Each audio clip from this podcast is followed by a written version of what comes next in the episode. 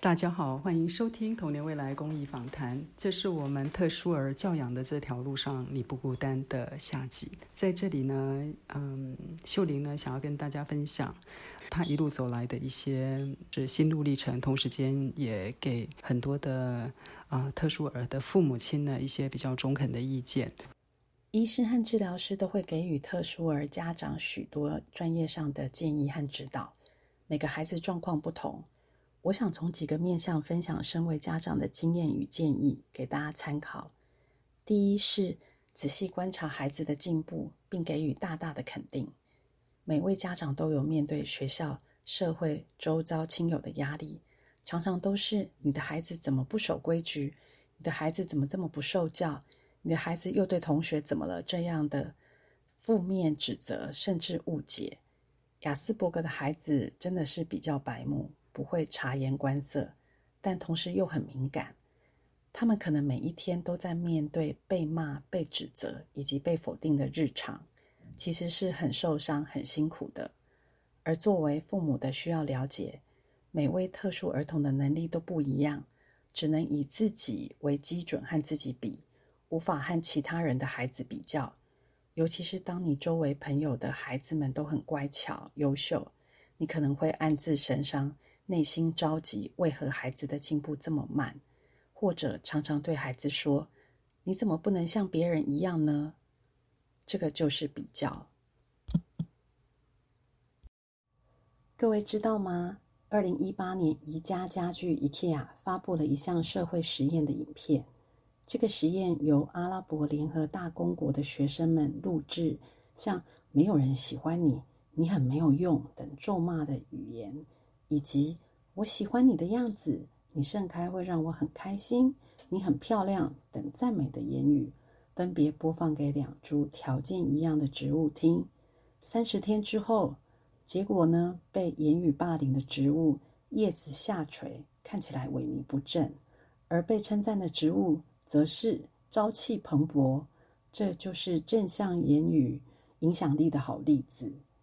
台湾自闭症之父宋维村医师曾说过一句至理名言，这句话就放在台大医院儿童身心科门诊的墙上。他是这么说的：“若看自闭症孩子的弱点，就会去撞墙；看他们的长处，就愿意协助跟他们一起成长。”这句话对我来说有如当头棒喝，因为我聚焦在孩子的不能已经很多年了，所以父母可以选择。一直要撞墙，或是去肯定孩子一点点的进步，即使是零点零一点，也是进步。要把它好好放大，大大的鼓励孩子。虽然他们的进步很缓慢，但如果把时间轴拉长，就会看到他们的成长。第二，做家事就是最好的训练治疗。做家事是帮助我的孩子有明显进步和改变的转泪点。感谢幼稚园老师和治疗师常常强调做家事的魔力，不管是身体肌肉张力、肌耐力、小肌肉力气、精细动作、手眼协调等等的训练，甚至数学计算和分类概念的练习，都能从做家事中达到不可思议的效果。当真正去执行后，我才了解到，原来每一件家事都可以拆解成具有训练目的的步骤。所以，我的孩子从幼稚园就开始帮忙晒衣服、收衣服、折衣服、洗碗、做菜、切水果、倒垃圾等等。老师常告诉孩子，做家事是爱家人的表现。每天我记录他做的家事，到学校有老师表扬，让他有成就感。借由每天动手操作、身体劳动的过程，大概三四个月以后，小孩有大幅度的改变。性情从暴怒变成温和快乐，也会体贴父母，亲子关系也更亲近。所以说，做家事的好处真是说不完呐。三是讯息结构化、视觉图像化以及步骤分解。很多自闭症或雅思的孩子，对于口说讯息以及一连串的指令无法清楚接收，我的经验是将一件事情的步骤拆解成第一步、第二步，一一视觉化，帮助他们理解每一个步骤要做的事情。雅思孩子的特质之一是非常固着，要改变行为需要花相当大的力气。但好处是，一旦好习惯养成后，他的固着性就会将好的行为坚持下去。因此，在小孩小时候要及早养成正确的习惯和行为。但爸妈听了也不要有压力，慢慢来。我也是一路练习的，有很多的方法。那我举一个简单的例子，我想培养孩子从幼稚园回家后要进行的行为：从进门将鞋子、书包放定位、洗手、脱外套、拿出便当盒、挂好便当袋、洗便当等一连串的动作。如果我是口头提醒，一直叫他每天念。孩子还是记不住，但当我改成将每一个行为图像化，带他练习，做到就让孩子打个勾。每天练习下来，经过好几年，直到现在，小孩都保持这样的好习惯。第四个面向是运动，很多雅思的孩子常有肢体不协调的状况，因此在体育方面可能跑不快，姿势不正确或容易跌倒，加上肌肉低张力。又合并注意力不集中，常常站没站相，坐没坐相，恍神放空。所以特殊儿父母大多会带孩子上感觉统合、物理治疗以及运动课来改善以上的问题。曾经有一位治疗师建议我，若要花钱上运动课，就选择一项能增进孩子社交能力的运动。去上课是培养他的运动技巧。让他比较容易能融入和同学一起从事的运动，帮助孩子交朋友和建立人际关系，尤其是男生。我的孩子整个小学六年期间都怕球，下课无法和同学一起打球，直到七年级总算学会打篮球后，才能开始和一群男同学有较好的互动，也和同才开始产生连结，让他喜欢上学。当然，在团体运动中的人际互动技巧是需要上治疗课练习的，才能避免发生更多的冲突。第五是让孩子在物质上有某种程度的匮乏，身体劳动和接触大自然。当大家的经济能力普遍都不错时，家长常常不知不觉中会在物质上满足孩子。但却很容易导致小孩觉得他们所拥有的都是应得的，都是理所当然的。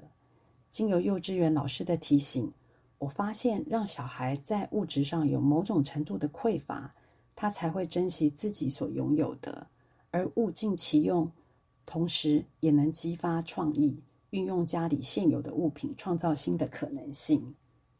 我想分享一下我孩子升国中前的暑假。我们去德国拜访一位服务特殊儿童和有家庭问题青少年的社工师朋友。他是德国人，家里没有电视。他每天都带我的小孩从事各种和身体劳动相关的活动，打扫、浇花、做家事、做晚餐和点心，甚至搬石头、除草、运土，帮忙建造花园、照顾小动物。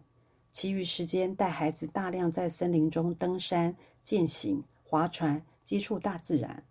每当要做一件事时，他会给予清楚的指令，示范如何做，并给予口头的肯定。对孩子的奖励很简单，就是去多瑙河游泳和吃甜点。他反对为孩子额外做任何事和买东西。他认为现代的孩童，不论是一般或特殊儿童，最好的训练是放下三息透过身体的劳动和接触大自然。学习独立才能安顿身心，往正向发展。这趟旅行让我见识到德国人对儿童的教育理念。虽然在德国一整个月下来，我小孩不断抱怨，让人快抓狂，但后来我可以看出那段时间还是对他有正面的影响，帮助他建立了一些自信心。最后，我想向所有有特殊儿童的家长致敬。这一条路的艰辛，只有自己走过才能真正感受。可能每一天都是雨天，但是也有拨云见日的美好时刻。我们的孩子正在用不一样的方式来丰富我们对生命的体验与历练。请成为他可以找到安全感和支持力量的避风港。有关自闭症儿童专家的建议，推荐大家收看本系列台大医院儿童身心科肖梅尼治疗师的视频。他也是我孩子的治疗师。希望今天概要的自身经验分享对您有所帮助。谢谢。大部分的小孩子都是很活泼的，很难想象说为什么这些特殊儿呢？他们在这种沟通上面呢，在一开始的时候对他们来讲确实困难重重的。他们没有办法说出自己真正的需求，他们也没有办法理解你的意思。所以呢，真的是一个需要大家非常有耐心来陪伴的一个教养的过程。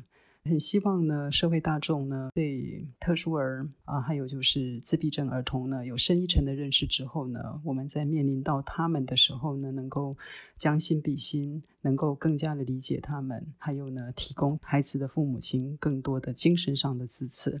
谢谢，谢谢。